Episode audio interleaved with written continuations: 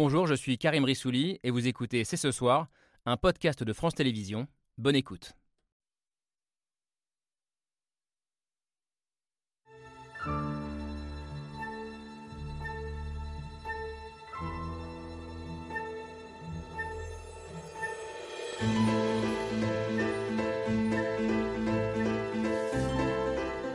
Bonsoir à toutes et à tous, soyez les bienvenus sur le plateau de C'est ce soir. L'oiseau est libéré.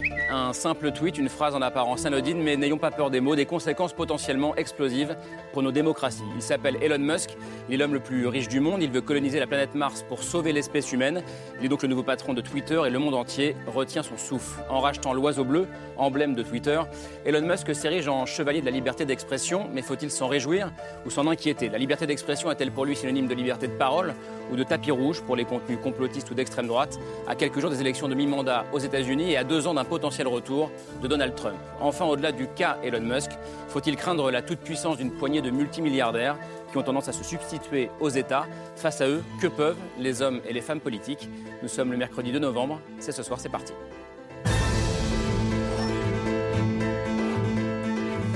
C'est parti, c'est ce soir avec Camille Dio. Bonsoir Camille. Elon Musk, donc euh, au programme euh, ce soir, première fortune mondiale, un homme qui s'invite absolument partout, que ce soit en Ukraine avec ses satellites, on va en parler, Starlink, ou son plan de paix qui fait voter par les internautes. Il s'invite aussi à Taïwan, qui doit selon lui être attaché à la Chine. Il parle de la Lune, de Mars qu'il veut coloniser. Bref, un homme d'une puissance folle qui cherche clairement à influencer le cours de l'histoire. Sujet fascinant et pour en débattre avec nous ce soir, j'accueille Daniel Cohen. Bonsoir. Merci d'être là. Euh, l'un de nos grands économistes, l'un des plus pédagogues aussi, je le dis à chaque fois, mais je le pense sincèrement. Euh, ça tombe bien. Président de l'école d'économie de Paris et auteur euh, en cette rentrée chez, chez Albin Michel de ce livre qui résonne bien avec ce dont on parle ce soir, Homo numericus, la civilisation qui vient, peut-être qui est incarnée de manière totale par, par Elon Musk, notre, notre sujet du jour. Qui est Elon Musk Escroc ou génie? Cette question, vous la posez depuis longtemps, Anthony bonsoir. Bonsoir. Euh, c'était d'ailleurs la une du magazine Society pour lequel vous travaillez il y a quelques années, Escroc ou génie. Euh, et cette année, vous avez poursuivi le travail autour d'Elon Musk, vous avez continué l'enquête, vous êtes allé aux États-Unis, au Texas, là où sont installées les usines SpaceX, euh, enquête sur ce que vous appelez la muscocratie, mhm. avec cette autre question posée en une cette année, a-t-on vraiment envie de vivre dans un monde façonné par cet homme? Bonsoir à ce moment-là, soyez la bienvenue. Bonsoir. Sur ce plateau, vous avez une formule, vous, pour qualifier Elon Musk, vous dites qu'il est une version plus joviale du Joker de Batman, euh, pas forcément plus rassurant. Euh, vous étiez sur ce plateau avant-hier euh, pour parler avec Camille guerre en Ukraine, guerre hybride. C'est bien passé, évidemment, puisque vous êtes de retour dès ce soir. vous êtes enseignante à, Sciences Po et à Polytechnique, spécialiste des enjeux politiques du numérique. Et on a été très intéressé par un article que vous avez publié dans la revue de géopolitique Le Grand Continent, dans lequel vous expliquez comment Elon Musk est en train de construire une sorte de un nouveau type de puissance géopolitique. Euh, comment, les, comment les contrer ou à minima comment les réguler euh, Ces nouvelles puissances, que peuvent, que doivent faire les États? On va aussi se poser la question avec vous, Julia Cagé. Bonsoir, merci d'être là, euh, professeur d'économie à Sciences Po. Et comme Daniel Cohen, d'ailleurs, vous pensez beaucoup à la question démocratique, la question de l'information en démocratie, qui va forcément se poser de manière aiguë avec l'arrivée d'Elon Musk à la tête de Twitter. Et puis on est très heureux également d'avoir avec nous le regard d'un romancier et philosophe. Bonsoir Nathan Dever. Bonsoir. Soyez le bienvenu. Vous êtes l'auteur d'un roman qui résonne pour le coup merveilleusement avec la discussion qu'on voulait avoir ce soir. Il est ici Les liens artificiels. C'est publié chez Albin Michel. C'est l'une des sensations de la rentrée littéraire, qui était parmi les huit finalistes du concours. Et c'est un roman qui baigne dans cet univers euh, numérique et virtuel euh, dont on va débattre ce soir. Je crois que vous avez beaucoup observé, euh, notamment Elon Musk, pour façonner l'un de vos personnages. Merci à tous les cinq d'être là ce soir, d'avoir accepté le principe de ce débat, de ce dialogue. Elon Musk, menace réelle ou fantasmée, miroir de nos contradictions, de nos faiblesses. On pose la question, on en débat après l'image du jour, signé Hugo Bernard.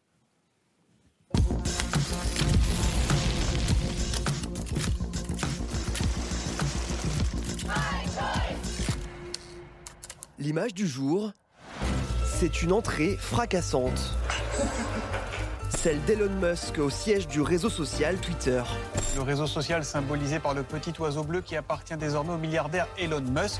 Well, looks like Elon Musk's $44 billion Twitter takeover is just about a done deal. Penúltimo capítulo de la saga entre el hombre más rico del mundo y Twitter. L'homme le plus riche du monde qui vient de s'offrir Twitter pour 44 milliards de dollars. He's changed his own Twitter title to Chief Twit. The company's chief executive is reported to be among a number of senior figures who've already been fired. Elon Musk, désormais à la tête d'une plateforme ultra influente de 230 millions d'utilisateurs. Un nouveau coup d'éclat pour le chef d'entreprise le plus célèbre de la planète. Uh, some people think I'm an alien. Not true.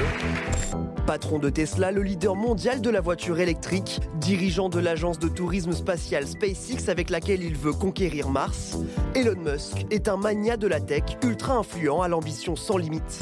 Why do this thing? It's, I, I think this is important uh, for maximizing the probable lifespan of, of humanity. Un sauveur de l'humanité, mais surtout un électron libre qui se filme jouant avec un lance-flamme, fume de l'herbe sur les plateaux télé et qui pourtant côtoie les plus grands dirigeants du monde. I especially want to congratulate someone who truly embodies the American ethos of big thinking and risk taking. Congratulations, Elon. Elon Musk, dont l'influence ne cesse de grandir et qui n'hésite pas à s'improviser diplomate. En Ukraine, il a d'abord offert son réseau d'accès à Internet par satellite Starlink pour aider l'armée de Kiev à communiquer. Привіт, Ілоне. Дякуємо тобі за Starlink. Ілон Маск, дуже дякую вам. Thank you, Elon Musk. Puis, il a conseillé aux Ukrainiens de faire la paix avec la Russie autour d'un plan qu'il a lui-même écrit. Il y a quelques jours, il a provoqué un nouveau tollé en voulant résoudre le conflit entre la Chine et Taïwan.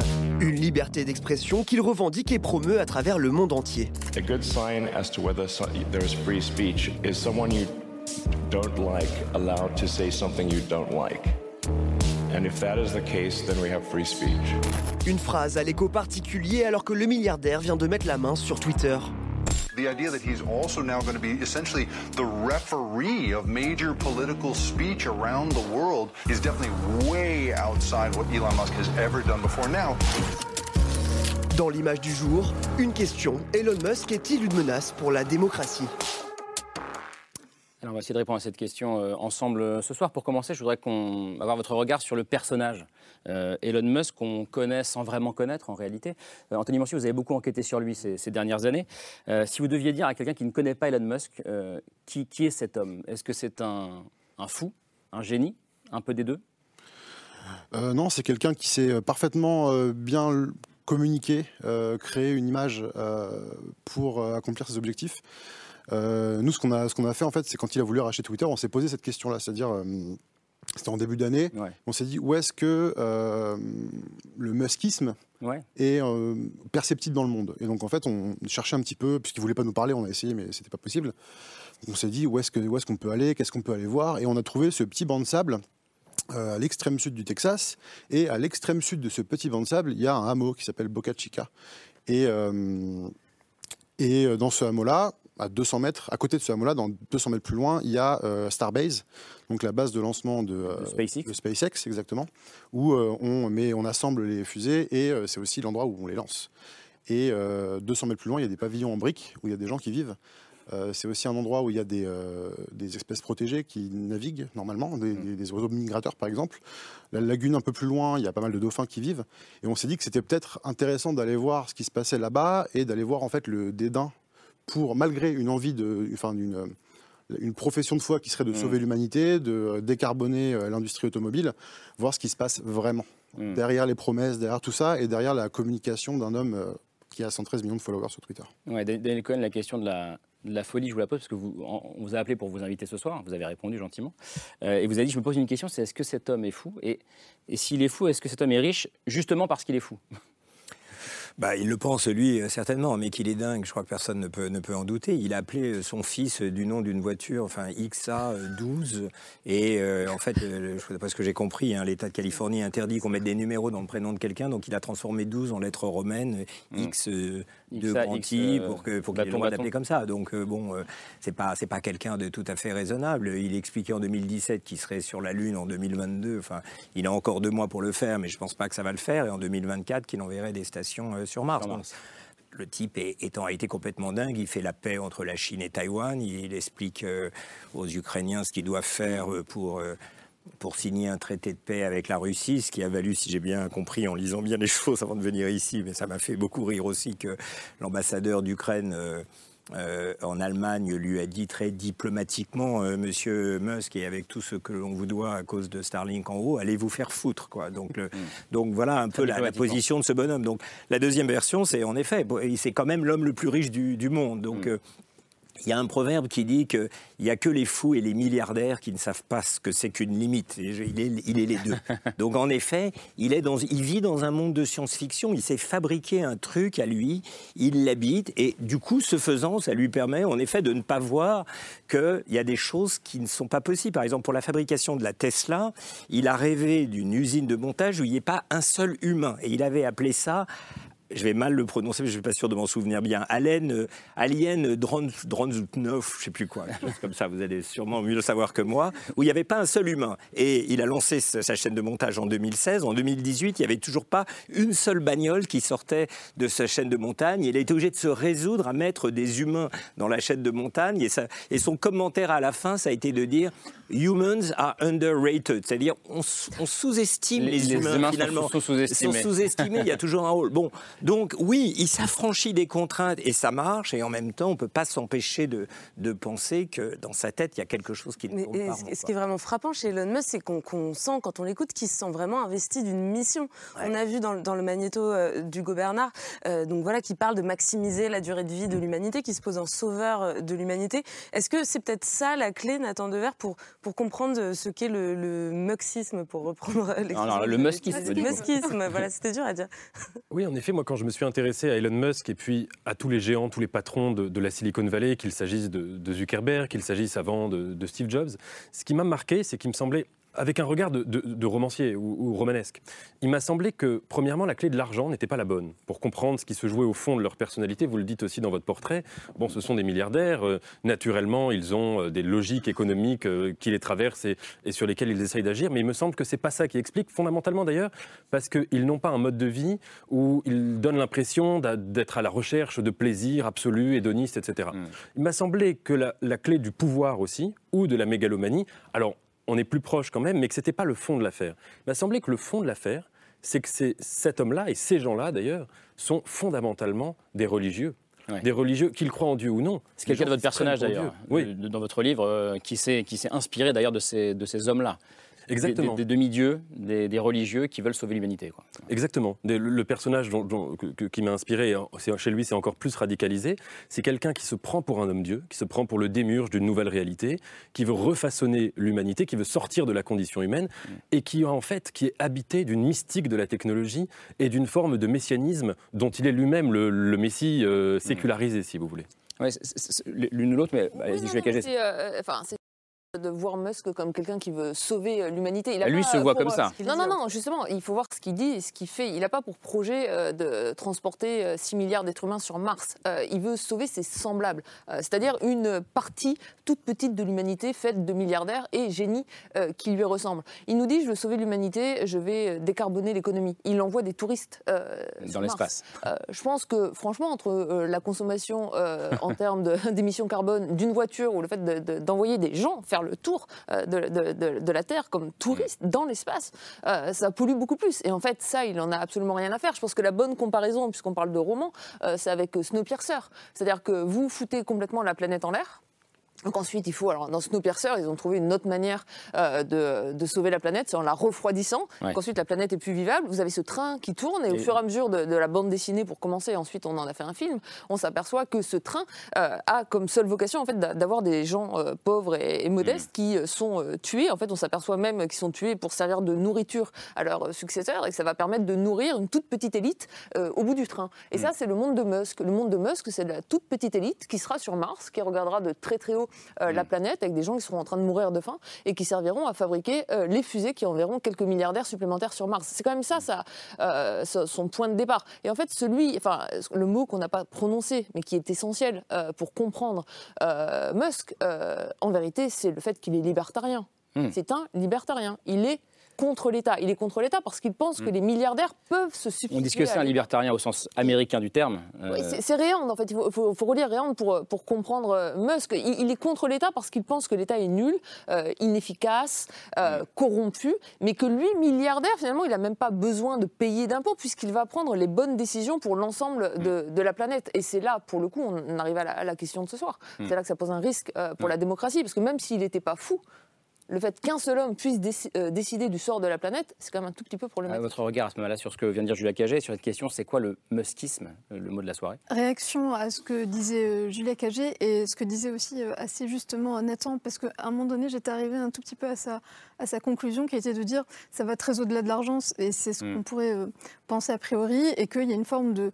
C'est des nouveaux personnages, que ce soit Trump en politique, Musk dans l'industrie ou la techno-industrie, mais aussi Kanye West dans, dans, dans, dans la musique par exemple, et qui se positionnent comme des gourous et avec une, une influence réelle et très forte sur, sur, les, sur une partie des opinions publiques en tout cas, et qui sont d'ailleurs euh, polarisées, brutalisées, euh, et, et qui participent à cette surchauffe américaine. Mais en réalité, l'argent est fondamental. Quand on voit Kanye West qui a été obligé et contraint de présenter des excuses suite à ses propos antisémites, non pas par conviction, mais parce qu'il avait eu une espèce de campagne de name and shame et que les, en fait, les annonceurs de publicité se sont, ont commencé à se désengager de, ces, euh, de, ces, de, de tous les contrats qu'ils avaient avec lui, eh bien, ça a poussé l'opinion publique à se positionner, les annonceurs à se positionner, et donc lui a présenté des excuses. Et il est revenu sur Twitter grâce à Musk. Musk, c'est exactement le- la même. Musk, c'est exactement la même dynamique, c'est-à-dire que là, il est en train de faire tout un, toute une campagne de, communi- de communication pour rassurer les annonceurs et les utilisateurs aussi, parce que ce qu'il faut savoir, c'est que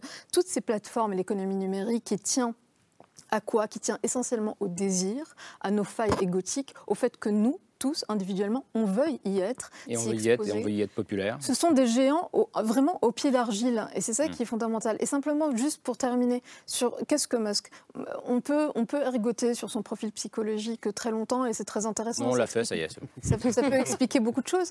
Mais ce qui est très intéressant, c'est qu'une fois qu'on se détache un tout petit peu, c'est d'essayer de voir quel est le système Musk Mm. derrière. Et le système Musk, c'est trois choses. C'est ce qui pourrait apparaître comme du trolling, mais Ce que vous fait, appelez les 3T. les 3T, le système 3T. Le- euh, les 3T, c'est un, c'est le trolling, c'est-à-dire c'est une espèce de troll en chef, mais qui en fait, si on prend un tout petit peu de Troller, c'est-à-dire euh, euh, euh, pourrir, pourrir l'ambiance, en gros. Voilà, c'est le, le- le- le type qui vient, qui se pose et qui vous pourrit la soirée.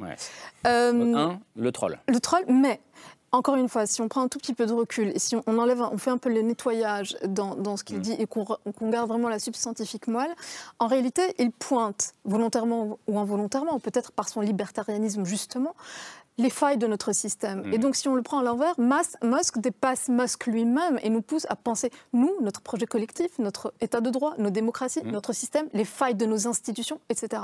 Deux, technologie totale, évidemment, la captation des données entre les satellites, des données personnelles, des données industrielles, des données militaires, et tout ça est hybridé au sein, du- au sein d'une même entité, et puis son projet de X-App, potentiellement. Et enfin, et enfin, la technopolitique, c'est un objet géopolitique à part entière. Ça en fait le, le chef de l'homo numericus, euh, Daniel Cohen? Ça en fait l'archétype de, de l'homo numericus. hein. L'homo numericus, euh, tel que j'essaie de, de votre le- livre, de le saisir, il, a, il a deux caractéristiques en apparence contradictoires. La première, c'est qu'il est anti-système. Il y a, il y a l'ombre portée peut-être de, de mai 68 qui a nourri l'imaginaire des hackers, euh, des premiers pionniers de la révolution informatique dans les années 70, c'est-à-dire euh, je n'accepte aucune figure de l'autorité euh, qui m'imposerait ceci ou cela. Je sors du cadre de la société bourgeoise et j'ai le droit de fumer un joint quand je donne une interview comme il le fait. Donc il y a quelque chose de libertaire, mais qui devient libertarien parce qu'il est aussi l'héritier de la révolution. Euh, conservatrice Conservatrice. des années, des années 80, c'est-à-dire il est profondément libéral, et comme le disait très bien Julia, il ne croit pas en l'État, il ne croit pas dans les corps intermédiaires, que ce soit d'ailleurs dans la vie économique, il est profondément anti-syndicat, il interdit euh, la syndicalisation dans ses entreprises, il vient de prendre donc euh, euh, Twitter et il, a, il se prépare, d'après ce que dit le Wall, Wall Street Journal, à À virer licencier 75%. 75% des, des gens, donc il est profondément euh, libéral au sens euh, classique du terme, c'est rien ne doit faire euh, entrave au libre fonctionnement des, des marchés. Et cette double, cette polarité explique cette difficulté qu'on a, alors peut-être c'est messianique, mais c'est la difficulté qu'on a à saisir ce qui se passe sur les réseaux sociaux et quand on le voit, il y a quelque chose d'antisystème qui, qui intéresse. Et, euh, quoi, il, il chie sur le monde ce type, c'est juste incroyable. Et en même temps, il est en effet profondément euh, libéral au sens économique du terme. Il croit euh, jusqu'à la bêtise, à la puissance de la technologie. C'est pour ça qu'il est habité par cette idée qu'on va se brancher des trucs dans la tête. technosolutionniste. Voilà, techno-solutionniste. Donc il est, dans, il est dans ce monde imaginaire qu'il fabrique lui-même. Et Et c'est ça qui fait que le débat politique est pourri. C'est-à-dire Mm. qu'on ne peut pas critiquer les gens sur, euh, sur Internet. On ne peut pas critiquer les gens euh, parce que euh, quand on les critique, on est du côté du système. Donc aucune voie de modération n'est possible. Comme il n'y a pas de corps intermédiaire, ça va au-delà de la question de l'État. C'est même accepter simplement le principe d'un modérateur, que des communautés de savants puissent dire c'est pas vrai, ça marche pas comme ça. Avoir même l'idée qu'une information puisse être référencée à sa source et non pas jaillie comme ça tout armée d'un tweet de quelqu'un à qui on ne demandera jamais de vérifier ce qu'il est. Ce monde désordonné, ce monde désinstitutionnalisé, c'est celui en effet qui permet à ces milliardaires de triompher une fois qu'ils auront fait main basse en quelque sorte, une fois qu'ils auront balayé tout ce qui peut agir comme un contre-pouvoir dans le cas de Musk, je pense à sa folie, mais plus généralement à cette explosion d'un monde de fake news, de haine, de polarisation, sans modérateur, sans corps intermédiaires, sans facilitateur de la recherche d'un compromis. Vous allez tous parler, mais Anthony Manchier, est-ce que vous avez constaté, vous aussi, ce, ce monde de, de Musk, ce monde euh, sans, sans médiation, Je justement pense que c'est plutôt, euh, j'ai l'impression qu'il s'insère plus dans euh, l'incapacité ou l'absence de pouvoir de nos politiques à inventer le futur. C'est-à-dire que euh, Les failles, ce que disait à ce moment-là. Exactement, exactement. ouais. En gros, quand on dit, je- quand je vais coloniser l'espace, je vais décarboner l'économie, décarboner l'industrie automobile, c'est que ça n'a pas été fait et que ça doit l'être. Et Elon Musk, il va dire, je vais le faire et c'est moi qui vais le faire et on va euh, et vous allez tous assister à ça, vous allez participer à ce grand projet euh, sur les réseaux sociaux, vous allez pouvoir le suivre en temps réel. Donc il y a un aspect un peu populiste euh, à tout ça euh, aussi. Et à la différence qu'en fait il il lance, enfin c'est pas un entrepreneur normal dans le sens où il, il- il rattache un enjeu civilisationnel à peu près tout ce qu'il fait. Quand il rachète Twitter, il dit qu'il va, euh, je crois, libérer la démocratie ou libérer, la, la- re- re- Je crois qu'il va même libérer le peuple. libérer le peuple. ouais. Libérer le peuple. Free- free the ça, c'est people. avec les- ça, c'est avec les Oui, huit- oui, c'est avec les oui. huit Non, dollars. En, en faisant payer Ouais. à 8 dollars. Avec ces 8 Les dollars, c'est. Non, on, explique, libérer le peuple parce que euh, en faisant payer à chacun 8 dollars, Des euh, comptes par- certifiés. Les comptes certifiés. vous Ouais. pourriez avoir votre compte certifié pour 8 dollars. En, en gros, ça vous Alors qu'aujourd'hui, euh, seules les élites ont des comptes certifiés. En gros, si je, résume. Mais il y, a- quand même un point qui est important à, souligner par rapport au côté libéral de, Trump, j'allais dire, de Musk. Euh, c'est un libéral qui a quand même euh, hautement profité de l'État. hein. Euh, si on prend SpaceX, les calculs qui ont été faits, notamment par les Européens, parce que ça pose des, des- des problèmes de, de- de- d'équité euh, par rapport à l'investissement public, SpaceX, au cours des 20 premières années de son existence, c'est à peu près 25 milliards de dollars d'argent public. Euh, plus de la moitié des investissements dans SpaceX ont été de l'argent public. On dit SpaceX a complètement surpassé la NASA, mais à un moment, vous prenez les ressources de la NASA, vous êtes le gouvernement, vous les donnez à SpaceX. Ouais, SpaceX va faire mieux euh, que la NASA. Donc, il est contre le gouvernement. Tesla, c'est pareil. Euh, il refuse de payer des impôts. Euh, il a déménagé Tesla au Texas pour deux raisons. Un, il était contre la régulation qui permettait de, de- de protéger en Californie contre le Covid. Donc oui, il s'est dit, bon, bah, hop, on s'en moque du Covid. Il a pris ses salariés, tant pis pour leur santé. Il les met au Texas. Il les met aussi au Texas parce qu'il n'y a pas d'impôt sur le revenu au Texas, contrairement à la Californie. Donc il s'assoit sur l'État, il ne veut pas payer ses impôts, mais...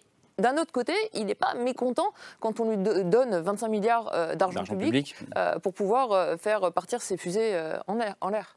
Je voulais juste entendre Nathan Dever sur cette question de comment cet homme a réussi à s'immiscer dans les failles de nos, de nos démocraties, de nos dirigeants, de nos, de nos politiques. Oui, je pense que la, la- la- la pensée ou la doctrine un peu diffuse libertarienne dont se, dont se réclame euh, euh, Elon Musk et euh, qu'il égrène comme ça, elle, elle séduit en partie parfois sur des, ma- sur, des- sur des malentendus, des gens qui peuvent euh, vouloir se méfier du pouvoir de l'État et qu'ils pensent en se méfiant du pouvoir de l'État qu'ils se méfient du pouvoir tout court.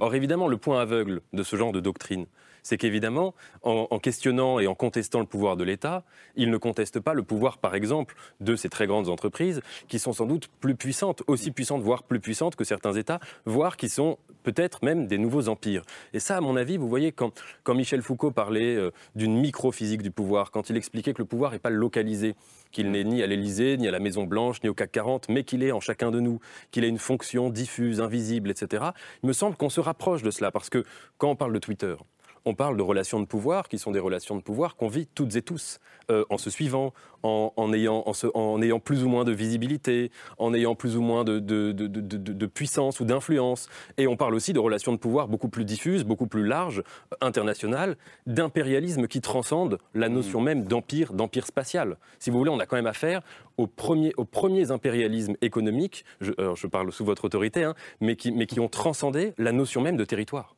Hmm. Vous êtes d'accord avec ça, Daniel Cohen?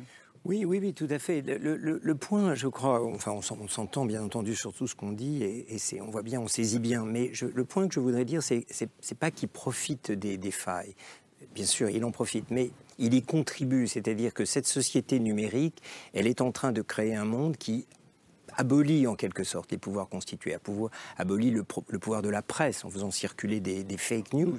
Parce qu'il y a une étude qui a montré que les, fake news circulent 20 fois plus vite que les, informations certifiées, parce que c'est fait pour ça. Il y a eu plusieurs fois, on a lapsé entre Trump et, Elon Musk, mais c'est la même chose. C'est vraiment deux visages du même. On a vu dans votre reportage mm. qu'il le félicitait, c'est-à-dire que ça, ça corrompt nos institutions, ça donne l'impression qu'on peut se substituer précisément aux partis politiques pour faire de la politique. Donc on parlait de populisme aussi.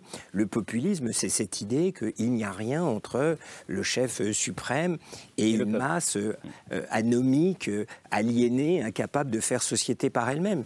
Donc le, le, paradis artificiel, pour reprendre mm. un peu vos termes dans votre livre, le paradis artificiel qui est proposé par les réseaux sociaux, c'est de penser qu'on va pouvoir faire société sur ces réseaux sociaux. 20 mm. ans plus tard, on comprend que ça n'est pas possible. On ne peut pas faire société si on n'adhère pas à mm. des choses qui, à minima, vous unissent. Donc, dans les communautés de savants, on se dispute, on dit des choses contradictoires, mais on croit en une vérité scientifique au nom de laquelle on se bat. Dans la démocratie, on se dispute, tu dis ci, tu dis ça, mais au bout du compte, on croit croit en la valeur de la démocratie, c'est-à-dire on croit que quelque, en quelque chose qui nous, qui nous unisse. Dans ce monde, dans ce monde numérique, non. Les failles du monde dans lequel on vit, c'est-à-dire tout simplement le fait que euh, les politiques ne nous proposent plus de vision positive du futur, quelque chose de concret, un récit du futur. Euh, alors évidemment, mais, prenez, il, prenez renforce ces failles, il renforce ces failles-là. Mais prenez, euh, prenez Trump. Les gens ne, pardon, si la NASA, si la NASA continuait ses projets euh, à grande échelle, puisque la NASA existe toujours et, travaille beaucoup, mm. il n'y aurait pas besoin qu'Elon Musk le fasse. Si on avait réussi à faire une non, non, allez-y, allez-y. Non, allez-y, Pourquoi la NASA arrête de le faire Parce qu'elle n'a plus les moyens de le faire. Pourquoi Parce qu'on a pris des financements publics, mhm. on les a donnés à un acteur privé, mais c'est un choix politique. Euh, c'est un choix politique notamment du gouvernement américain, mais pas que du gouvernement états-unien, euh, de substituer euh, au public, au domaine du public, ce, que, ce qui devrait être régulé par des gouvernements, la domination du privé. Et d'une certaine manière, aujourd'hui, on se bat contre des autocraties politiques, mais on laisse la main et on a abandonné le combat face à des autocraties capitalistiques. Et je pense que Elon Musk, c'est une nouvelle autocratie capitalistique. Ah, je ne suis pas tout à fait d'accord avec euh, ce qui est en train d'être dit par rapport à, la relation entre ces big tech, ces géants technologiques et l'État. Alors, de quoi on parle? Euh, C'est un regard très européen, en fait, hein, qu'on porte sur euh, ces géants technologiques qui sont américains. Et ils sont finalement, d'une certaine façon, la création de l'État américain et qui datent d'après des, politiques publiques de la technologie qui sont extrêmement euh, claires, euh, identifiées, étudiées et qui sont volontaires. Et en fait, ça participe d'une forme de doctrine, et euh, américaine d'ailleurs. Vous avez exactement en symétrie le penchant chinois vous avez l'équivalent des GAFAM en Chine, qui sont mmh. les BATX, sur des, formats finalement de néo-mercantilisme, avec un protectionnisme très fort, des visions hégémoniques extrêmement fortes sur des ressources aujourd'hui immatérielles que sont les, technologies. et le par l'État chinois comme par l'État américain dans le cas Absolument. Dans, dans ce qu'on appelle aujourd'hui le splinternet, c'est-à-dire la fragmentation du cyberespace en autant de blocs idéologiques. Et de ce point de vue-là, les big tech, les géants technologiques, type Musk, mais pas que, sont les bras armés technologiques de leur État. Euh, la NASA. C'est-à-dire qu'ils n'échappent pas à leurs États pour vous Absolument pas. La souveraineté finale. Il y a un continuum entre le pouvoir des États. C'est mon hypothèse, c'est qu'il y a un continuum fonctionnel entre l'État américain à minima et ses géants technologiques, Google, euh, le projet Maven, euh, le Pentagone, Eric Schmidt qui était patron de, de, Google, qui est aujourd'hui euh, au comité de direction du Pentagone. Il y a des allers-retours publics-privés permanents. C'est ce qui fait aussi la force de l'innovation. Vraiment, à vous ne vous dites Elon Musk échappe, échappe, enfin la créature échappe en fait, à son... Tout dépend, tout dépend de ce dont on parle. Sur les questions de liberté d'expression, on a un énorme problème. Sur les questions industrielle. Aujourd'hui, Starlink, c'est quoi? C'est une Restons arme. sur les questions industrielles. Oui, sur les questions industrielles. Non, on parlera de mais Twitter si après. Si on parle de l'exemple de, de SpaceX, par exemple, euh, comme l'a rappelé Julia Cagé, ça fait des années que la NASA collabore avec SpaceX, hein, qu'elle a signé des contrats à plusieurs centaines de millions Mais euh, c'est de plus dollars. que ça sur la NASA. Sur, euh, sur la NASA, c'est c'est plus que ça. C'est c'est Obama, d'ailleurs, c'est même pas Trump, c'est Obama en 2008 qui, devant l'état exsangue de la NASA, se dit on a un énorme problème. La Chine est en train de commencer à développer des vraies stratégies dans le New Space, etc. Et donc, qu'est-ce qu'on fait? Et qu'est-ce qu'on fait? Il y avait Musk qui était là, qui proposait des Qui technologiques. venait de faire exploser un certain nombre et de en fusées fait- en l'air et qui était au bord de la faillite si la NASA n'était pas venue le sortir du trou. c'est un Ah, tout- oui, comme il y a- ça que ça se passe exactement. Donc La c'est un NASA- choix de l'État états-unien d'aller financer Oui. une entreprise privée qui était en échec. Qui Mais était en échec le projet Mais- américain, juste pour terminer mon idée, le projet américain, c'était en fait, en gros, des États-Unis, c'est que la NASA soit le point d'accès et euh, Musk, ou d'ailleurs euh, Blue Origin avec Bezos, peu importe, le meilleur, que le meilleur gagne à la fin, c'est c'est toujours la concurrence, et voilà, euh, deviennent finalement le sous-traitant et le fournisseur de l'infrastructure qui va permettre à la Mais ma NASA de se c'est est-ce qu'il n'y a pas là-dedans une forme de, naï- de naïveté de, de la part de la puissance publique et de l'État, dans le sens où, effectivement, c'est une collaboration, euh, c'est un choix de sous-traitance euh, avec, euh, avec les, le SpaceX, l'entreprise d'Elon Musk, qui a contribué aussi à le légitimer, évidemment. Et on se retrouve euh, des quelques années plus tard avec la NASA qui, euh, en début de cette année, je crois que c'était au mois de février, publie une lettre euh, pour s'alarmer euh, du, du fait que la constellation euh, de satellites de- d'Elon Musk Starlink euh, devient un peu hors de contrôle, que ça, ça pose des problèmes de sécurité dans l'espace, de pollution, de potentielles collisions, que les scientifiques de la NASA commencent à avoir du mal à observer l'espace à cause de cette profusion de satellites. Donc est-ce qu'il n'y a pas eu une forme de naïveté? Est-ce que la NASA s'est pas fait dépasser par euh, l'objet SpaceX euh, et par cette Julia collaboration Cagé dit oui, pardon, sur la naïveté, et puis après je t'en la parole. Oui, mais je- je dis- oui, l'État a abandonné euh, le terrain et en fait le problème c'est, mais il faut, il faut lire ce que ce qu'écrit Musk, euh, ce qu'écrit Bezos d'ailleurs le, le- le patron, Patron d'Amazon, et ce qu'ils font comme philanthropes avec des énormes guillemets, c'est-à-dire tout ce qu'ils font avec le pouvoir de leur argent. Euh, ils, ils soutiennent par exemple des programmes scolaires. Euh, le point de vue de, de- de- de- de- de leur vision des programmes scolaires, euh, c'est que c'est soit l'élève, soit eux milliardaires qui vont déterminer la qualité des programmes scolaires. C'est-à-dire qu'ils veulent se substituer au bien public. L'espace, ça ne devrait pas être un lieu de concurrence généralisée. Non, si, parce que vous nous dites que le meilleur gagne. Donc que Non, le meilleur ne dis pas ça du tout. Non, non, elle Non, expliquait. non, Non, si, non, dans la, vision américaine, vous dites c'est pas grave, ils vont mettre en, c'est absolument pas ce que je dis. Je dis, il y a un projet industriel américain. Il se trouve qu'aujourd'hui, les big tech font partie du projet industriel américain dans une vision hégémonique géopolitique et qu'il se trouve que dans le cas de l'espace, vous avez bien aussi le projet Blue Origin d'Amazon qui, lui, a complètement foiré, pour l'instant en tout cas. Et Ah, donc, ils ont été plus rapides que Musk a envoyé des hommes euh, sur Mars en tourisme, enfin dans l'espace en tourisme spatial. Mais Je parle de, de- de- de la question euh, typiquement de- des, des envois euh, en- sur les questions de connectivité en basse orbite. Donc typiquement Ouais, là, on il n'y a va, que ça, Starlink. ça, on va pas y aller trop. Mais non, mais on pourrait. on va Non, rester mais ouais, mais- non. Mais et du coup, enfin, du coup, c'est- à- par rapport à ça que je disais euh, que l'Am- que l'américain c'est le meilleur fournisseur ou sous-traitant comme n'importe quel marché. À ce moment-là, je, Oui, mais je- c'est je- pas un- pardon, c'est pas un je reprends la question politique. la, question qui, qui- qui est un débat pour le coup, c'est est-ce que ces créatures échappent à leurs créateurs Euh, Est-ce qu'ils sont un continuum des États ou est-ce qu'ils sont des États plus puissants que les États politiques? Moi, moi je, je pense que c'est c'est le, c'est le système qui est en train d'être créé qui échappe à ses créateurs. Musk est une figure comme ça fantasmatique. On ne parlerait pas autant de lui s'il n'avait pas racheté euh, Twitter, qui pose en effet le problème classique, euh, Julien connaît par cœur, de ces milliardaires qui mettent la main sur des grands médias, mais sinon ils fabriquent des bagnoles, ils envoient trois fusées. On ne va pas non plus. Ça ne change pas la face du monde, Be- beaucoup moins que, que ne, ne- ne- ne change par exemple Google dans la manière dont s'organise la société ou les réseaux sociaux eux-mêmes dans Je que tout manière le monde soit d'accord là-dessus. mais- dont ils, lesquels ils construisent. Non. Donc je, je pense que c'est le système qui échappe à ses créateurs, c'est-à-dire que la démocratie américaine, le Pentagone, le système militaro-industriel, je, je- je comprends très bien ce que, ce que vous dites. L'État américain dépense 700 milliards chaque année en dépenses militaires, donc c'est c'est un tiers du PIB français. Donc c'est des sommes considérables qui expliquent pourquoi la guerre se joue sur ce terrain technologique dès les origines. On sait bien que Internet a été pensé par, euh, par la DARPA, le département de la défense américaine. Donc ça fait partie des choses.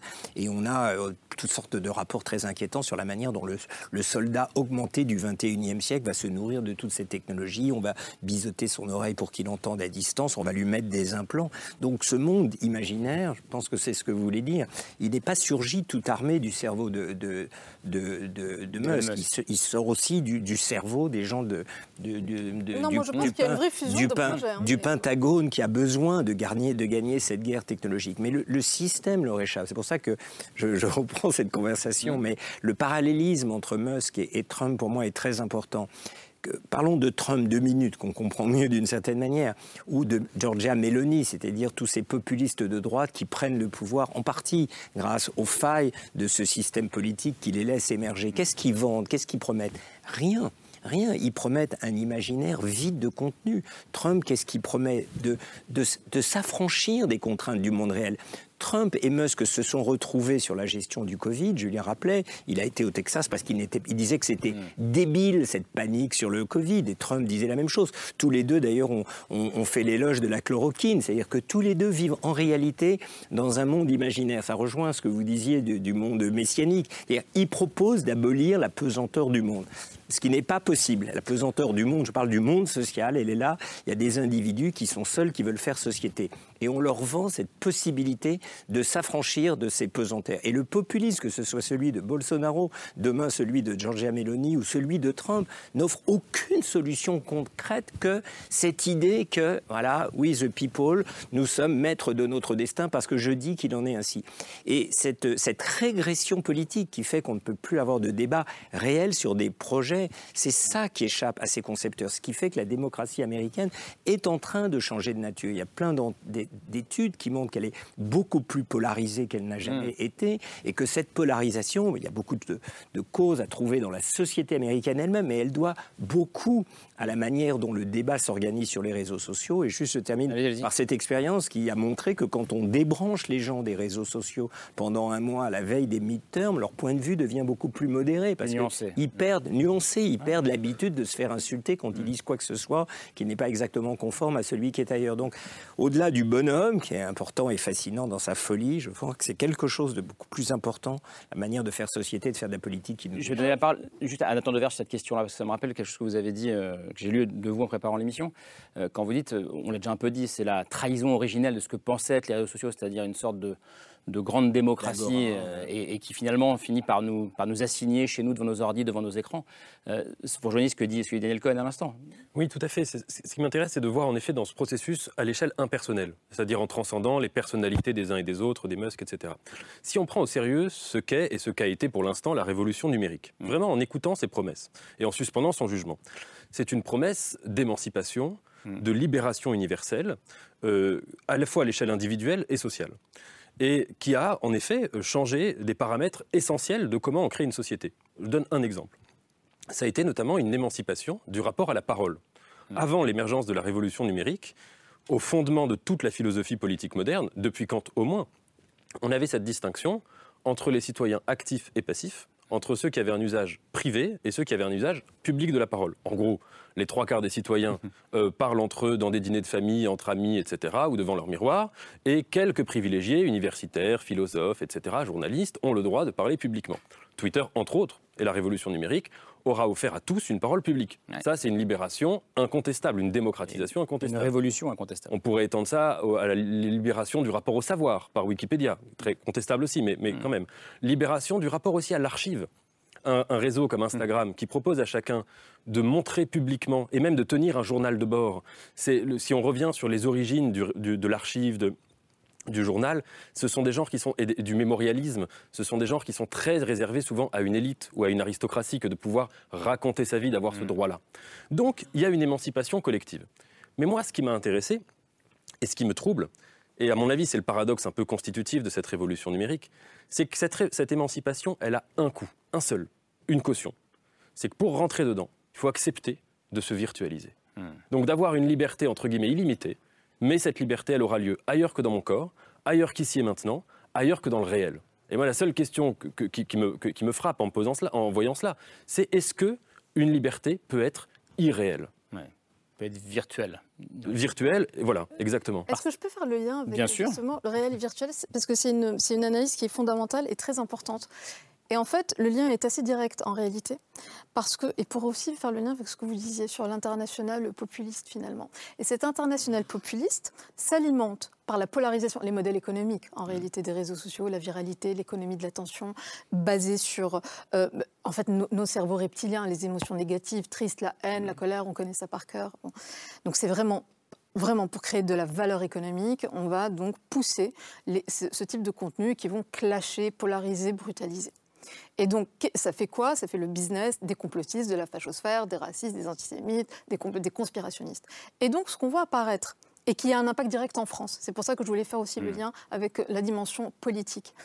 Ce qu'on voit apparaître, euh, c'est en fait en symétrie de l'international populiste, une espèce d'international conspirationniste. Et ce qu'on est en train d'observer actuellement, Twitter vient, à l'in- vient, il y a deux jours de ça, de désactiver 2000 comptes QAnon, mais en France en fait, enfin Mm. aux États-Unis, mais qui étaient extrêmement prégnants et qui commençaient à avoir des- une énorme influence sur un certain nombre de petites communautés, sur Parler, etc., en France. Et donc tout le mouvement QAnon Mm. est, à- est arrivé, continue à arriver, et, ça, et euh, on, va par- avoir et les pardon, mais quand on voit le Capitole Ouais. en janvier 2021, on n'est pas dans le virtuel. Pour le coup, on est, Et on n'est pas du tout dans le le réel. virtuel. Vous avez un impact politique absolument concret de violence Mm. sur des raisons qui sont beaucoup plus anciennes, beaucoup plus enracinées. Mais tout ça, en fait, vient aggraver, amplifier ces phénomènes-là. C'est un sujet que vous connaissez bien, c'est le, le sujet de votre dernier livre. Oui, exactement. Dimension. En fait, moi, j'ai- un peu peur.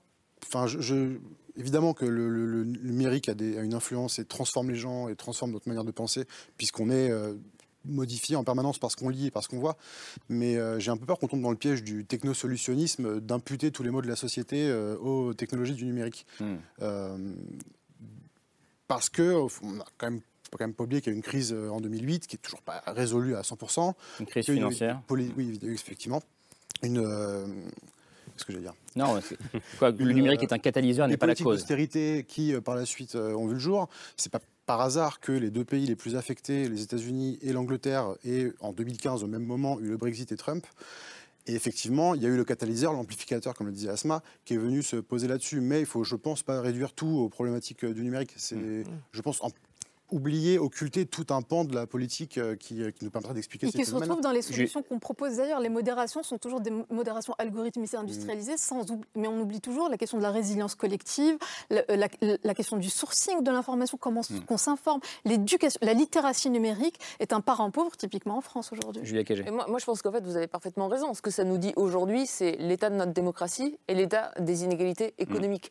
Euh, je voudrais juste, si j'ai interrogé comme ça, là, je, je vous demandais, euh, Karim, euh, est-ce que Bill Gates aurait pu racheter euh, Twitter il y a 20 ans Je ne sais pas. La réponse, c'est non. Pourquoi Bill Gates n'aurait pas pu racheter Twitter il y a 20 ans? C'était l'homme le plus riche du monde. Parce qu'il avait 40 milliards de dollars. Il n'avait pas l'argent de racheter Twitter. On rappelle combien, Combien il a Musk? Musk, aujourd'hui? Il a entre 210 et 220 milliards de dollars. Vous parliez de la crise de 2008. 210-220 milliards de dollars, c'est le PIB de la Grèce. C'est quatre fois le PIB du Liban. Elon Musk, Elon possède le PIB de la quatre Grèce. fois le PIB du Liban. Il possède l'équivalent du PIB de la Grèce. En fait, on a laissé les patrimoines et les inégalités patrimoniales au cours euh, du 21e siècle, enfin, ce qui s'en est déroulé, complètement exploser. Aujourd'hui, vous avez les 60, euh, les 10% des patrimoines les plus élevés dans le monde qui possèdent 75% du total des, des patrimoines. Si on continue à ce rythme d'inégalité, en 2070, c'est les 0,1% des patrimoines les plus élevés qui posséderont l'équivalent de 75% du total des patrimoines. Pourquoi on a ça? Parce qu'en moyenne, vous avez l'économie mondiale qui croît à autour de 3% par an, et les plus hauts patrimoines, top 1%, top 0,1% des Mm. patrimoines, qui croient entre 7, 8, 9% par an. Et on laisse faire. C'est-à-dire que leur patrimoine est en train de s'accumuler. Euh, Bill Gates, il y a 20 ans, on se dit Oh là là, il est riche, il a 40 milliards. Aujourd'hui, ce qui est riche, il a 210 milliards. Il peut s'acheter un pays comme la Grèce. Et on n'a mis en place aucune régulation pour stopper cette augmentation infinie euh, des inégalités, notamment des inégalités patrimoniales. Et c'est ça, en fait, qu'on voit aujourd'hui en termes de conséquences Parce que ça veut Alors, dire on qu'on n'est le plus dans projet un de la taxation GAFAM. Vous avez Comme ce que disait Asma. non, mais la, la taxation C'est- vous GAFAM, allez dire c'est une va blague, pas mais réduire Non, mais euh, le, le patrimoine Oui, euh, non, mais on leur fait le procès de le ne jamais taxer. Là, pour le coup, il y a un projet. Attendez, on peut, en parler sérieusement parce que la, taxation des, GAFAM, on vient de voter au niveau européen le fait d'avoir un impôt sur les sociétés de l'ordre de 15% par an. On a renoncé à, taxer euh, les multinationales. Euh, là, on parle vraiment de patrimoine dire qui euh, augmente euh, euh, le en moyenne à 10% euh, par an quand l'économie mondiale augmente à 3% par an. Ça veut dire qu'en fait, on est euh, dans un système où, euh, à horizon de 50, 100 ans, si rien n'est fait pour ralentir cette croissance des inégalités patrimoniales, vous allez avoir littéralement une poignée c'est-à-dire quelques milliers de personnes qui posséderont. Et juste en termes Non, non, d'inégalité pardon. politique, euh, c'est qui aujourd'hui les quatre plus grandes fortunes mondiales? Vous avez Musk, qui vient de racheter Twitter. Vous avez Bezos, qui possède le Washington Post. Vous avez un Français, Bernard Arnault, qui investit où? Également dans les médias, les échos, le Parisien. Et le dernier, assez intéressant, euh, Gautam Adani, milliardaire indien, l'homme le plus riche d'Inde, proche de Modi, qui est en train de faire quoi? Qui est en train, depuis le mois d'octobre dernier, de faire une OPA sur NDTV, qui est la seule télé indépendante aujourd'hui en Inde. Pourquoi? Parce que vous avez finalement aussi euh, ce rapport de connivence qui se crée entre des hommes politiques, des milliardaires ultra puissants qui achètent les instruments du contre-pouvoir pour faire en sorte que les inégalités politiques viennent nourrir les inégalités économiques. C'est ce qui fait de ce rachat, je reviens à Elon Musk, par, par Musk de Twitter, euh, est une menace pour la démocratie On posait la question en début d'émission. Daniel Cohen. Oui, elle- elle l'est, mais pour toutes les raisons que, que vient, de dire, euh, que vient de dire Julien. C'est- C'est c'est toujours un problème lorsque des gens riches, ils le sont par nature s'ils peuvent se payer ces, supports, mais qui ont forcément des conflits d'intérêts très importants. Au- Au-delà du fait qu'une seule personne, par ailleurs dingue, puisse posséder un média aussi important pour le fonctionnement de la démocratie, c'est inquiétant, mais il est traversé de conflits d'intérêts. On sait très bien qu'en réalité, par rapport au pouvoir chinois, Musk est dans une situation de dépendance très forte, puisque la moitié de ses bagnoles sont fabriquées en Chine, un quart de ses voitures sont vendues en Chine, et quand il a fait son projet de rapprochement entre Taïwan et la Chine, les seuls qui ont vraiment applaudi, ce sont les Chinois, parce qu'en réalité, il s'alignait sur le programme chinois. Donc c'est pas du tout un être indépendant, éthéré. En disant, vient pardon, Taïwan doit. euh, voilà, doit accepter un statut à la Hong Kong, je sais pas quoi. Voilà, on va faire voter tout ça par tous les Chinois confondus et ça va très bien se, se- se passer. Donc oui, mais pour reprendre, si, si je peux juste faire le fil, parce qu'il y a plusieurs discussions qui, qui s'enchaînent et je suis d'accord avec, euh, y compris les termes de la controverse, mais, mais pour reprendre ce point que vous signalez, qui est vraiment très important, est-ce qu'au fond, on ne tombe pas nous-mêmes dans l'illusion euh, technophile, techno, euh, je sais pas quoi, de penser que la technologie par elle-même produit ces monstruosités? Alors je, je pense qu'il faut se garder des deux attitudes. Sous-estimer le pouvoir de la technologie, oui, la technologie nous transforme, nous ne sommes plus les mêmes que nous étions il y a un siècle parce que nous conduisons une voiture, nous voyons la télévision, etc. Et en même temps, bien entendu, ce qui rend ça possible, c'est un délitement de la société. Mais la révolution numérique a contribué à ce délitement. C'est-à-dire que dans les années 80, ce qui se produit avec ce moment charnière du réganisme, dont le trumpisme est une espèce d'héritier euh, bâtard, c'est de désarticuler la société. Dans les années 50-60, vous aviez des syndicats puissants parce que les entreprises, en réalité, permettaient l'agrégation de ce pouvoir. Et donc, on peut avoir euh, tous, les, euh, euh, tous les Elon Musk qu'on voudra, si les syndicats sont puissants, ils ne peuvent pas contourner leur pouvoir. Donc, ça s'est fait en plusieurs temps. Les pouvoirs, les contre-pouvoirs de ces corps intermédiaires ont été détruits par la révolution réganienne, qui a elle-même enfanté ce monstre numérique qui va être l'instrument de cette dissociation des partis qui autrefois étaient s'associer ensemble. Ça commence par le fax qui permet de donner des ordres à l'autre bout du monde et puis Internet vient nourrir cet imaginaire construit dans les années 80 d'une société au fond réduite à l'agrégat d'individus. Madame Thatcher disait la société, je ne sais pas ce que c'est. C'est exactement la vision dont on parle ici. Il n'y a pas de société. Il n'y a que des individus qui cherchent Ce que je veux dire, c'est le droit à la parole. Ce gagnant, en fait, c'est que, par exemple, Donc le terrain était prêt, voilà, c'est ça que je veux dire. Ouais. C'est Bill Clinton et Al Gore qui ont décidé de privatiser Internet dans les années 90. C'est Obama qui n'a pas, euh, qui n'a pas euh, agi sur la régulation euh, de l'industrie des technologies à partir de 2008 parce qu'il venait d'avoir la crise financière et qu'il il fallait trouver des points de croissance quelque part. Et ce qui s'est passé, c'est que ça, c'est plutôt euh, Julia et Daniel qui, sauront, qui pourront m'assister là-dessus. Mais quand on ne régule pas un marché, il- des monopoles se créent. Et quand des monopoles se créent, c'est des, des gens extrêmement puissants Mais- qui mais peuvent se permettre. C'est vrai, mais c'est pas juste. enfin, je, je comprends hein, cette histoire de, de monopole, d'accumulation de richesses, etc. Mais on est dans un enjeu civilisationnel là. On est en train de devenir autre. pour ça qu'ils sont on est en train de, de de faire monopole. société. Donc, quelle que soit, je veux dire, la manière dont les uns ou les autres en profitent, je, pense qu'il y a quelque chose de profond qui est l'équivalent en négatif de ce que l'imprimerie euh, avait pu fabriquer au XVe siècle. Il y a une société d'individus qui sont capables de trouver un recours à la connaissance tout seul et sans passer à l'église. Et, et comme une, une- une différence qui est fondamentale, c'est-à-dire qu'à l'époque, on regarde l'imprimerie ou les premiers journaux, etc., euh, vous en avez plusieurs. Le, fait de la Ouais. concurrence, c'est la question de la gouvernance. Le problème de Twitter aujourd'hui, c'est pas Twitter en soi. Le fait que Musk le rachète, devienne actionnaire, c'est pas un problème en soi. Ça serait pas un problème si c'était pas le seul membre aujourd'hui du conseil ouais. d'administration qui prend Je- toutes je- les décisions. Le problème, c'est l'absence de gouvernance démocratique euh, de ces structures. Donc c'est à la fois des monopoles capitalistiques sans gouvernance démocratique. Et on se retrouve du coup dans ce monde nouveau qui se crée entre les mains de 5, 10 personnes qui prennent des décisions pas- ouais, mais seules qui je, je- je influencent toute comprends. la planète. Non, mais je, je, je comprends. C'est vrai ou pas ça? Je comprends. Bien sûr. Aux. États-Unis, c'est vrai. En Europe, c'est un peu moins c'est vrai. c'est vrai, mais ce qui se joue sur les réseaux sociaux, ce qui se joue sur Twitter, ce qui se joue sur Facebook, va au-delà de, de la question de savoir si ça appartient à Mark Zuckerberg ou si ça appartient à Elon Musk. Ce qui se joue, c'est les conséquences de ce que vous disiez, euh, Nathan, très justement, à savoir que la promesse d'Internet, la promesse des réseaux sociaux, c'est une promesse d'émancipation, c'est une promesse démocratique. Je donne souvent cet exemple de Tinder. Grâce à Tinder, vous allez pouvoir rencontrer des gens qui sortent du milieu social dans lequel vous êtes. Donc c'est une promesse d'émancipation. Le résultat est complètement opposé à cette promesse d'émancipation. On nous promettait Ça- l'émancipation et finalement c'est l'aliénation. et c'est l'aliénation. On attendait effectivement des Wikipédia, on attendait une agora planétaire, et on a le contraire. On a des fake news, on a de la post-vérité, on a tout ce que vous disiez en allant vite. On sait tout ça. Mais il faut, ça en il 2012. faut s'arrêter sur Il y a ce point. ans de vie de Pourquoi promesse de cette promesse a été aussi trahie que ça Il faut Alors, comprendre ça. Et là, je- là-dessus, essayons de comprendre ça ensemble. Bon, voilà. et, et- et juste pour un mot, je, je pense que c'est parce que justement, on est dans une jungle sans médiateur, sans valeur partagée. Donc pour se faire entendre, c'est ce que vous disiez très vite, mais qui pour moi est très important. Il faut parler Parce plus haut que les autres. renoncé Il faut crier plus haut que les autres. Il faut donner, appeler à haïr pour se faire entendre. C'est ça la grammaire des réseaux sociaux qui est en train de gangréner notre vie politique. Oui, je, je suis assez d'accord avec vous. C'est-à-dire que si on part d'un constat, alors tout le monde le partage peut-être pas, hein, mais je pense que beaucoup le partagent, qu'en effet, les réseaux sociaux, par exemple, ont été créés pour rapprocher les gens, pour les rassembler, et qu'ils créent aussi beaucoup de solitude. Alors pas, nécessairement de la haine, mais même concrètement de la solitude. Il me semble qu'à partir de là, il y a deux possibilités, et d'ailleurs, on les voit bien dans, la discussion qui, qui a lieu ici. La première, c'est d'estimer que ce sont des supports techniques, qu'en soi, ils sont neutres, et que ce qui pose problème, c'est leur usage. Soit individuel, euh, je peux utiliser mon téléphone pour m'instruire ou pour faire n'importe quoi, soit collectif, est-ce qu'on les régule, à qui ils appartiennent, etc.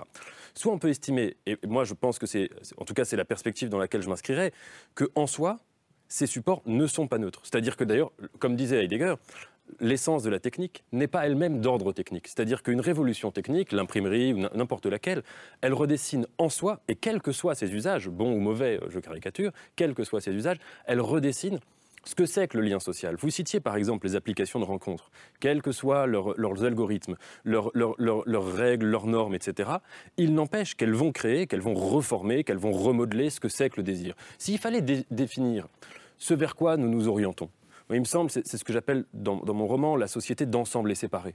C'est une société, si vous voulez, où la solitude et l'être ensemble sont également impossibles ou également minés de l'intérieur. Et deuxièmement, s'il fallait reparler de, de cette question du rapport à la liberté, qui est quand même euh, une liberté dont vous disiez qu'elle était à la fois ém- émancipatrice et aliénante, vous disiez le mot aliénant, il me semble que la liberté, le danger, notamment dans le cas de Twitter, c'est que la liberté, quand on ne peut plus en répondre, c'est-à-dire quand elle est séparée de la responsabilité, alors là, il y a un problème majeur. On peut par- citer un exemple que tout le monde a déjà vécu, qu'on- peut-être qu'il y a en ce moment même, les gens qui écrivent des insultes sur Twitter. Sur nous, là, il y en a peut-être ce soir. Il y en a peut-être à l'heure actuelle sur moi ou sur, ou vous ou sur tout le monde. Ce qui est formidable, c'est que très souvent, On va c'est des gens. supprimer notre compte. Ah, allez-y, allez-y. C'est des gens qui, qui, qui ne, qui ne diraient jamais ces insultes-là dans la rue, par exemple, qui n'iraient jamais insulter un inconnu. Ils auraient peur même de se faire frapper ou de se faire insulter Mm. en retour, qui ne le feraient pas nécessairement si ce n'était pas anonyme.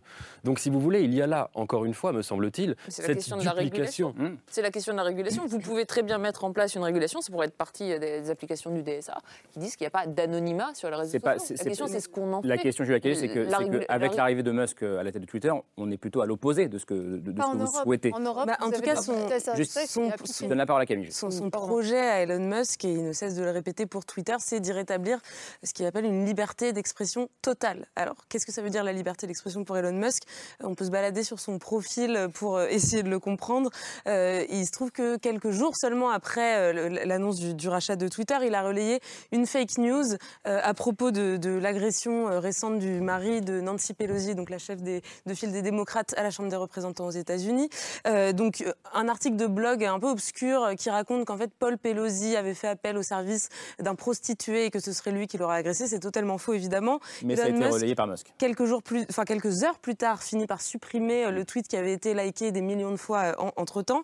Et donc forcément, tout de suite d'entrée de jeu, ça pose la question de la régulation, euh, de la future modération de, de la plateforme si le chef en personne euh, relaie des contenus, euh, enfin des, des fausses nouvelles ou des contenus En- en, en complotistes. l'occurrence, sur ce cas précis, euh, même avec le premier amendement américain, euh, ils peuvent choisir Paul et Nancy Pelosi de l'attaquer. Oui, et ça, ça relève de la loi. Ça, ça relève il y a, la il y a loi. un autre signe euh, inquiétant, c'est que dans les heures qui ont suivi euh, le, le rachat, euh, enfin la- l'annonce du rachat, dans les 12 heures qui ont suivi, euh, on a noté une énorme augmentation des, des contenus de haine, et notamment il y a un mot, le mot nigger, donc terme raciste qui veut dire nègre en français, qui a, euh, enfin les occurrences du mot nigger sur Twitter dans les 12 heures qui ont suivi euh, l'annonce du rachat ont explosé de 500%. Donc forcément, on se demande la liberté d'expression sur Elon Musk, c'est- enfin, c'est ça, c'est la possibilité de dire euh, tout, euh, des, des contenus de haine. Et, des... et- et surtout, qu'est-ce qu'on peut faire contre ça? Bah, c'est là où la régulation est extrêmement importante. Euh, il y a- on, a, on, a, on a commencé l'émission avec le, le tweet euh, d'Elon Musk. Ce qui était intéressant, c'est le tweet qu'a refait euh, juste derrière Thierry Breton. Ah ben on va le voir. Euh, Thierry Breton, je, je le montre juste et je vous redonne la parole, commissaire européen qui répond directement à Musk, non il arrive, en disant en Europe, l'oiseau volera selon nos règles. propres règles. Selon Voilà. nos règles. Parce qu'il y a enfin. Mais est-ce qu'il a les moyens de ses ambitions euh, Aujourd'hui, Est-ce qu'il a les moyens de ses ambitions, Thierry Breton? On va voir. Euh, le DSA, c'était un peu l'ironie de l'histoire, c'est que le DSA a été publié à l'équivalent du journal officiel européen le jour même du rachat Le euh, de Twitter, euh, le Digital Service Act. Donc c'est une nouvelle directive européenne pour laquelle Thierry Breton a été en pointe, Mmh. euh, qui vise à réguler les réseaux sociaux au niveau de l'Union européenne. Donc ça- c'était pas le cas jusqu'à présent. Il y a un certain nombre de règles qui vont s'appliquer, no- notamment en termes de transparence des algorithmes, de régulation des contenus qui relèvent de, de la haine, des fake news, de la diffamation, et puis avec des sanctions qui soient enfin des sanctions euh, significatives. Donc ça, le, le DSA aujourd'hui, est-ce que ça va être à la, moyen, euh, à la hauteur de, de- des, des ambitions euh, de Breton?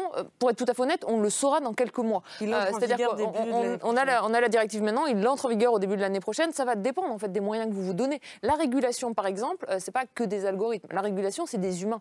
Combien vous mettez d'humains dans chaque pays qui vont réguler les contenus? Comment vous faites appliquer euh, les amendes? Est-ce que vous le faites efficacement? Pas efficacement. En Allemagne, par exemple, on a régulé beaucoup plus efficacement sur les réseaux sociaux les discours de haine qu'en France au cours des dernières années. Il faut se donner les moyens aujourd'hui de réguler ces grandes plateformes euh, états-uniennes. Et il faut le faire au niveau européen. Au moins, on a deux outils qui n'étaient pas là il y a quelques mois. Digital Market Act, Digital Service Act. Saisissons-nous de ces Hmm. deux outils euh, pour justement aller un petit peu euh, mener cette bataille euh, contre ces, pas- ces- ces nouvelles pas- et pour ne pas être dirigé par le- Et par le monde selon Musk. C'est très vrai, il y a le DSA. Et, et moi, je trouve que c'est un texte qui est assez important parce qu'il a le mérite dans sa philosophie de reterritorialiser des entreprises qui, par ailleurs, sont américaines. Et comme on a un énorme problème de souveraineté technologique, par ailleurs, parce qu'on n'a pas été vraiment capable d'avoir nos propres infrastructures, notre propre infratech, du coup, C'est-à-dire nos, nos- nos géants du numérique euh, on ne les a pas. Bon, il se trouve euh, qu'on n'a pas, euh, pour tout un tas de raisons sur lesquelles on pourrait revenir, mais du coup, d'une certaine façon, on construit une forme de souveraineté défensive normative. Et de ce point de vue-là, DSA et DMA sont des textes qui, sont, qui, qui, en tout cas, marquent. nous permettent de nous défendre.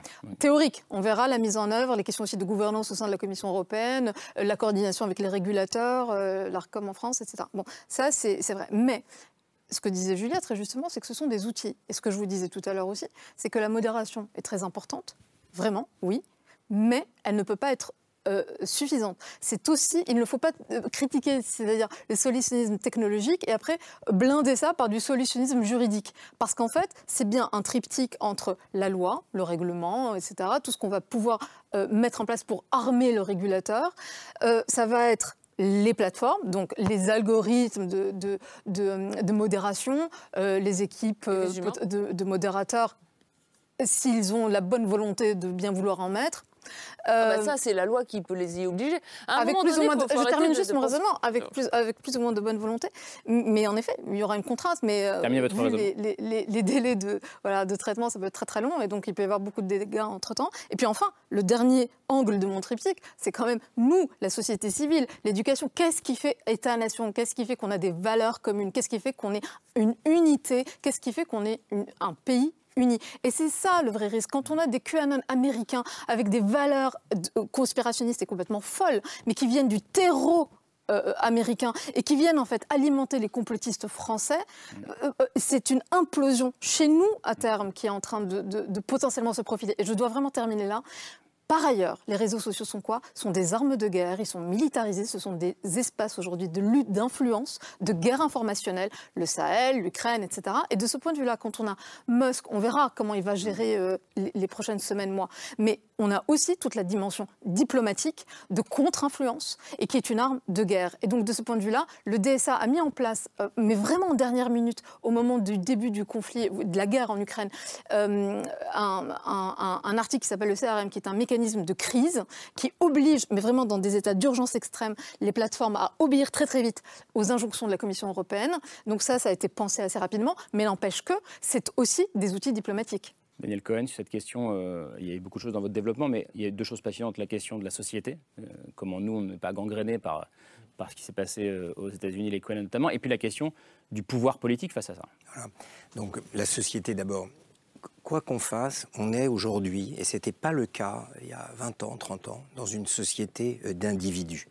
Ça veut dire nous n'avons plus des collectifs auxquels on puisse se rattacher. Et ça ne, et ça ne reviendra pas. Et ça ne reviendra pas. Enfin, je- il faut que ça revienne. Il faut réfléchir à la manière ça. de ça revienne. Mais avec le télétravail, par exemple, on est en train de franchir une étape de plus de ces individus isolés Mm. derrière un écran qui cherchent à faire société. Pour moi, le mal profond, il est là. Il n'est pas venu tout seul. Encore une fois, c'est c'est le résultat de toutes sortes de glissements qui commencent peut-être dans les années 60, mais certainement s'approfondissent dans les années 80.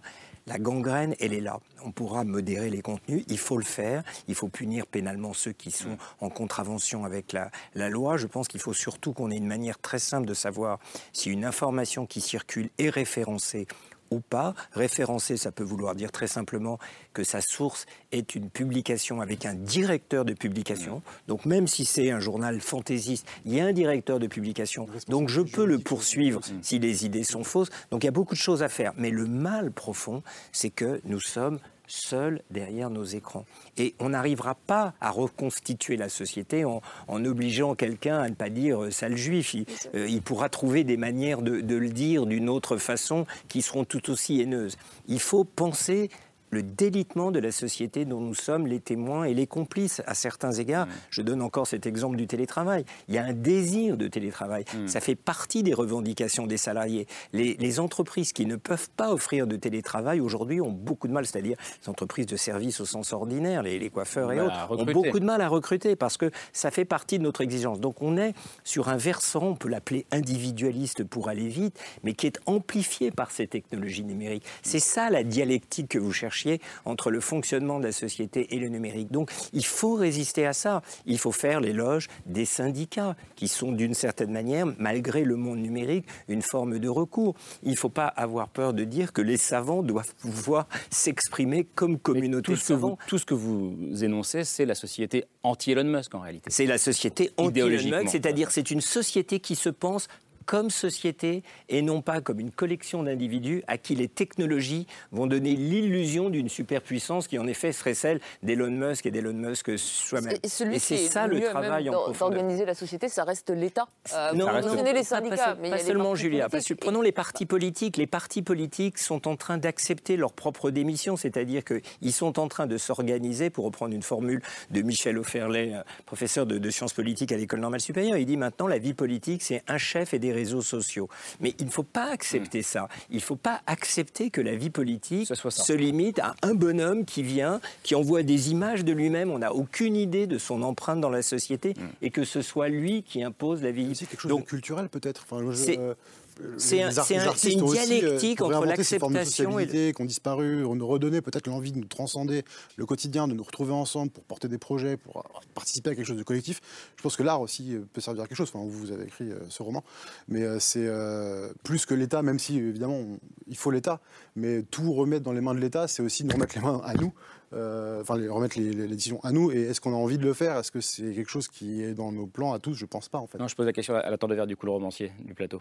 Oui, je viens qu'écrire des romans. hein, c'est comme ça. Je, je suis d'accord que bon, il y a des solutions juridiques, politiques, euh, ça c'est pas mon champ de compétences, mais c'est vrai qu'il y a quelque chose qui relève de la société civile. Mm.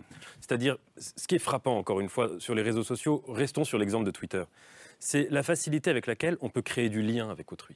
Mm. Et si vous voulez, vous parliez tout à l'heure du fait que Elon Musk joue sur les failles de notre époque. Sans doute y a-t-il un lien brisé quelque part pour que des communautés de gens qui sont fondamentalement, sans doute toujours, souvent des grands solitaires derrière, puissent se lier, se liguer de liens qui sont non seulement des liens artificiels, mais des liens qui sont parfois très dangereux. Vous citiez le Capitole et on l'a vu. Et donc, me semble-t-il, d'où l'urgence de réhabiliter des liens réels et à l'échelle artistique, multiplier toutes les, toutes les occasions de se rassembler, de faire communauté, de faire société autrement que, que ainsi. On pourrait donner un autre exemple. Il y a souvent, quand on parle de la révolution numérique, un des grands joyaux qui est très souvent cité de cette révolution numérique, c'est Wikipédia. on dit, mais ça, c'est formidable, c'est le numérique mis au service de la connaissance. Quand on regarde un petit peu derrière, quelle est la philosophie de cette encyclopédie, c'est le contraire de ce que devrait être une vraie encyclopédie. C'est-à-dire une encyclopédie, par exemple, l'encyclopédie universelle, vous avez sur n'importe quel article, vous avez un article du spécialiste du domaine en question. Donc vous savez que vous allez lire sur le scepticisme antique quelque chose de renseigné, d'informé, etc. L'universalité de Wikipédia, qui se prétend aussi universelle, c'est le contraire.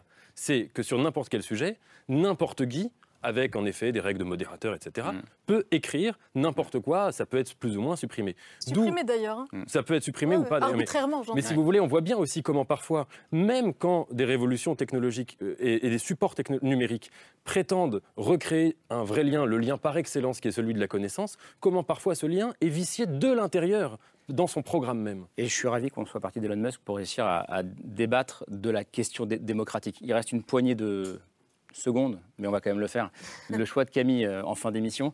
Euh, Camille, ce soir, on va se plonger dans la bibliothèque d'Elon Musk. Voilà, on est allé chez lui. Il a une, il a une bibliothèque. Ouais, apparemment. Il a un livre. Il a une grande il, il, a un, il, y a, un livre clé. Il en a plein. C'est un grand, grand fan de science-fiction qui a grandi avec toute la littérature de science-fiction. Euh, et, donc ça, c'est aussi important pour comprendre comment ça a forgé son imaginaire, ses représentations du monde, sa croyance en la technologie pour résoudre tous les problèmes de l'humanité. Et parmi les livres qu'il cite souvent, il y en a un qui est un grand classique de la SF. C'est le cycle de fondation d'Isaac Asimov, donc qui est tellement culte pour Musk qu'il l'a envoyé en orbite autour de la Terre au cas où un jour des aliens tombent dessus. c'est vrai. Non, mais c'est vrai, c'est vrai. Avec euh, son, premier lancé euh, en 2018, on voit l'image du cristal sur lequel Fondation euh, désormais fait le tour de la Terre. Bref, donc c'est un, c'est un cycle de plusieurs livres. C'est un grand roman historique du futur. C'est comme ça que le qualifiait Asimov, qui se déroule sur plusieurs milliers d'années.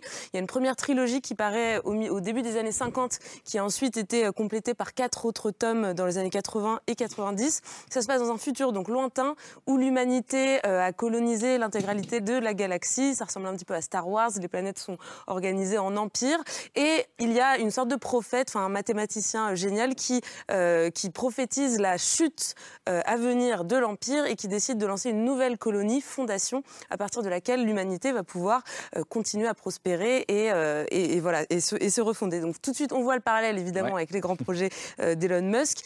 Certains pensent qu'il a très mal lu Fondation, puisque euh, le, fameux mathématicien euh, qui, qui, essaye de sauver l'humanité n'est ni un être narcissique, ni un mégalomane, et que Isaac Asimov, celui qui a écrit donc le cycle, était au contraire quelqu'un qui croyait en la puissance de l'État. En tout cas, c'est intéressant de lire ou de relire Fondation pour se plonger un peu dans la psyché d'Elon Musk. Et on se dit que ça tient à rien l'avenir de l'humanité. Hein. S'il avait lu un autre livre. Euh, bah, après, le truc, c'est qu'il en a lu 15 comme ça. S'il avait lu du Daniel Cohen, par exemple, qu'est-ce qui serait devenu Il n'y aurait pas Daniel Cohen ce soir. bon, merci beaucoup. Merci d'être venu débattre, euh, en tout cas dialoguer avec nous ce soir, nous, nous, éclairer. Anthony Mansuy, euh, Society, le numéro de cette semaine, est-ce qu'on l'a Est-ce qu'il arrive de, par magie dans nos écrans? Il est là, Attraction atomique, voilà, le numéro sur, donc sur, le, sur le nucléaire. Et votre dernier livre à vous, c'est sur les. s'appelle Les dissidents. une année dans la bulle conspirationniste, justement, on en parlait, c'est chez Robert Laffont. Daniel Cohen, Homo numericus, la civilisation qui vient, publié chez Albin Michel. Merci d'être venu euh, dialoguer avec nous ce soir. Albin Michel, décidément à l'honneur ce soir, puisque le roman de Nathan Dever, Les liens artificiels, est publié également chez Albin Michel. Merci à ce moment-là d'être venu sur ce plateau euh, ce soir. Je peux envoyer à ce que vous écrivez dans le Grand Continent, revue de géopolitique, euh, article passionnant. et puis Julia Cagé, j'envoie au livre, on a parlé de la démocratie, que vous aviez écrit, Libre et égaux en voix. Le prix de la démocratie, c'était publié il y a deux ans, trois ans 4 ans. 4 ans, chez Fayard. Euh, merci beaucoup. Euh, Camille, ben, on se retrouve demain.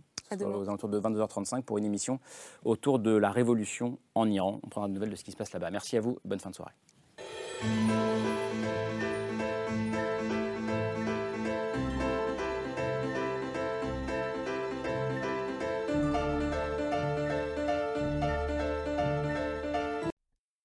C'était C'est ce soir, un podcast de France Télévisions. S'il vous a plu, n'hésitez pas à vous abonner. Vous pouvez également retrouver les replays de l'émission en vidéo sur France.tv.